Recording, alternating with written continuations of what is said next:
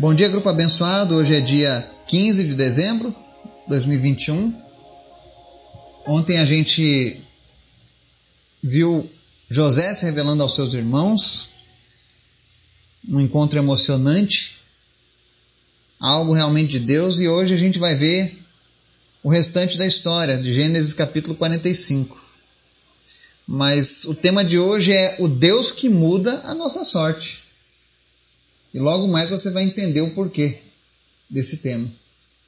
Mas antes da gente continuar, eu quero convidar você para a gente estar orando, intercedendo uns pelos outros, pelos nossos pedidos. E eu queria lançar um desafio aqui no grupo.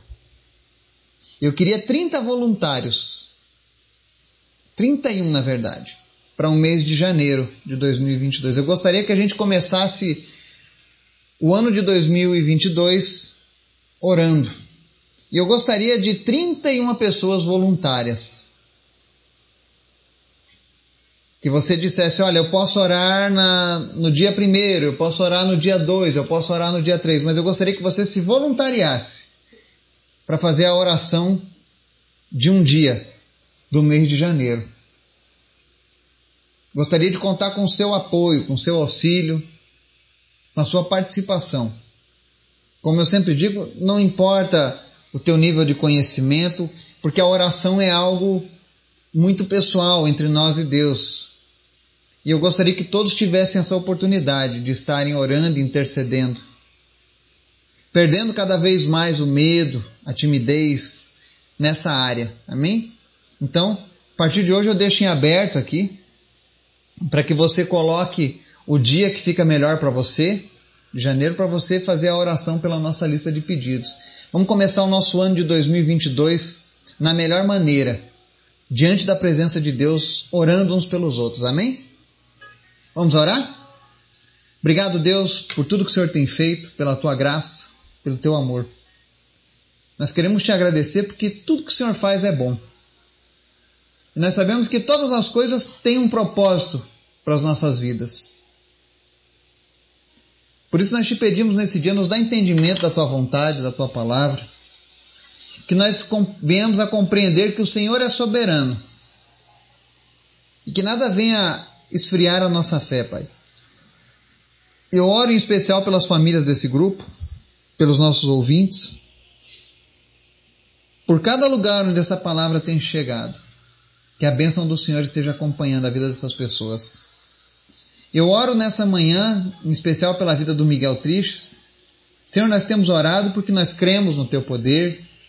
Eu sei que o Senhor tem o poder para curar essa criança e transformar por completo a vida dela.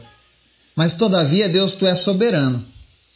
Os Teus planos são melhores que os nossos planos. O nosso desejo é esse: que o Senhor levante ele do coma e que o Senhor restaure a saúde dessa criança. E o nosso desejo é esse porque nós cremos no teu poder, nós já tivemos, meu Deus, muitas coisas que nos fazem acreditar que isso é possível. Mas todavia, Deus, tu sabes o que é melhor para a vida do Miguel e para a família dele. Nós colocamos eles debaixo da tua mão, aos teus cuidados, e pedimos a Deus, faça o melhor por essa família. Conforta o coração deles nesse momento tão difícil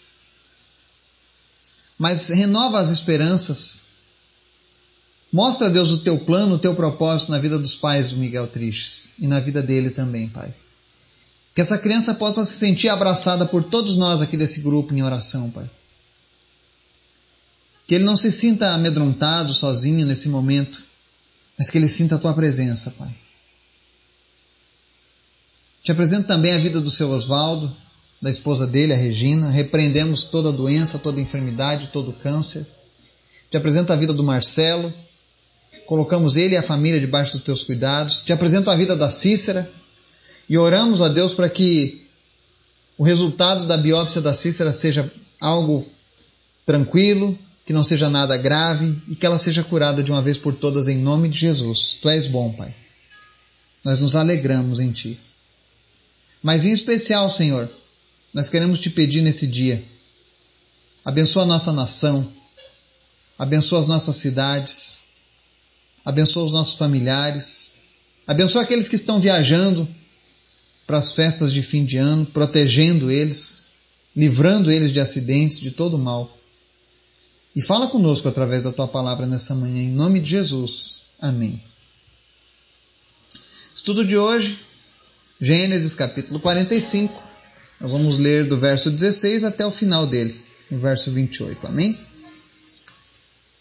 Que diz assim: Quando se ouviu no palácio do Faraó que os irmãos de José haviam chegado, o Faraó e todos os seus conselheiros se alegraram. Disse então o Faraó a José: Diga a seus irmãos que ponham as cargas nos seus animais. Voltem para a terra de Canaã e retornem para cá, trazendo seu pai e suas famílias. Eu lhes darei o melhor da terra do Egito, e vocês poderão desfrutar a fartura dessa terra. Mande-os também levar carruagens do Egito para trazerem as suas mulheres, os seus filhos e seu pai. Não se preocupem com os seus bens, pois o melhor de todo o Egito será de vocês. Assim fizeram os filhos de Israel. José lhes providenciou carruagens, como o faraó tinha ordenado, e também mantimentos para a viagem. A cada um deu uma muda de roupa nova, mas a Benjamim deu trezentas peças de prata e cinco mudas de roupa nova. E a seu pai enviou dez jumentos carregados com o melhor do que havia no Egito, e dez jumentas carregadas de trigo, pão e outras provisões para a viagem. Depois despediu-se dos seus irmãos, e ao partirem, disse-lhes: Não briguem pelo caminho. Assim partiram do Egito e voltaram a seu pai Jacó na terra de Canaã e lhe deram a notícia: José ainda está vivo. Na verdade, ele é o governador de todo o Egito. O coração de Jacó quase parou. Não podia acreditar neles. Mas quando lhe relataram tudo que José lhes dissera, e vendo Jacó seu pai as carruagens que José enviara para buscá-lo, seu espírito reviveu. E Israel disse: Basta, meu filho José ainda está vivo, irei vê-lo antes que eu morra. Amém? Aqui nós vemos que após José chorar, e se apresentaram aos seus irmãos. O seu choro foi tão alto que o povo do palácio ouviu, inclusive Faraó. E a gente vê que quando eles souberam disso, Faraó e os seus conselheiros se alegraram pela família de José. Eles se animaram, porque José estava agora se reencontrando com seus familiares. E uma coisa que é interessante aqui nesse versículo, a gente fala muito sobre o povo saindo do Egito, né? Mas como o povo chegou ao Egito? Chegou através de José. José abençoou a, a vida dos egípcios e do povo antigo. Mas quem convidou o povo de Deus a habitar no Egito foi o próprio Faraó. E você olha que no verso, é, é, nos versos 18 a 20, Faraó diz: Eu lhes darei o melhor da terra do Egito, e vocês poderão desfrutar a fartura dessa terra. Ou seja, o próprio Faraó é quem prometeu ao povo de Israel que o melhor daquela terra seria para eles, que o melhor do Egito seria deles. Então a gente vê que havia generosidade, havia alegria no coração de Faraó em fazer aquilo. É por isso que é muito importante que a gente saiba transmitir às próximas gerações todas, tudo aquilo que Deus tem feito nas nossas vidas. Porque a primeira geração da, desse faraó, ela abençoou o povo de Deus, mas a, aquela última geração, passado alguns anos, eles escravizaram esse mesmo povo que eles estavam recebendo de braços abertos. Por quê? Porque não transmitiram às gerações seguintes aquilo que Deus estava fazendo. Por isso que é importante guardarmos as boas lembranças e memórias e passarmos para a geração adiante, para que eles continuem honrando. Amém? Então, o próprio Faraó honrou ao povo de Deus, oferecendo o melhor daquela terra. E logo em seguida, no verso 22, você vê que José também honra os seus irmãos, ele dá uma muda de roupa nova para cada um. E acontece algo interessante. Para Benjamim, ele dá 300 peças de prata e 5 mudas de roupa. Por que isso? Era costume no Oriente, quando você honrava um estrangeiro ou alguém em algo muito especial, você dá uma peça de roupa, uma roupa de festa. Por exemplo, quando alguém ia casar, geralmente o noivo e a noiva ganhavam roupas que eles vestiam durante o casamento. algum dignatário de outro país recebia uma roupa típica. E José fez isso, ele honrou seus irmãos dando essas roupas, mas o seu irmão mais novo, que era sangue do mesmo sangue da mãe e do pai, ele honrou mais ainda, ele deu 300 peças de prata e cinco mudas de roupa. E por que, que ele fez isso? Porque ele queria que o pai dele compreendesse que de fato era José, o irmão de Benjamim, que estava fazendo tudo aquilo. Porque senão não haveria motivo para Benjamim ser mais abençoado que os demais. E tinha um duplo sentido também. Ele estava mostrando ao pai dele que agora os seus irmãos não tinham mais a animosidade, o ciúme que eles tiveram com José. Porque Benjamim estava sendo abençoado cinco vezes mais do que eles. Mas não estava criando inimizade entre os seus irmãos. Isso mostrava que o coração dos irmãos mais velhos havia sido mudado também. Outra coisa que é interessante é o conselho que José diz aqui no verso 24: Não briguem pelo caminho. Aí você talvez pergunte: por que, que ele diz isso para os seus irmãos?